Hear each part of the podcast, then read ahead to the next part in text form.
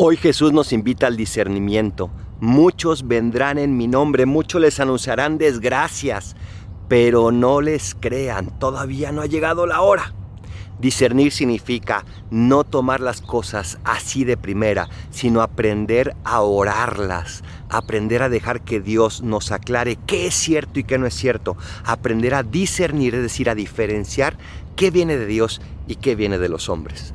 Todos tenemos que hacer este trabajo todos los días y es un trabajo que te va a dar una gran paz interior, porque una vez discernido lo que viene de Dios, lo harás con total confianza y abandono. Soy el Paradolfo. Recen por mí y yo rezo por ustedes. Bendiciones.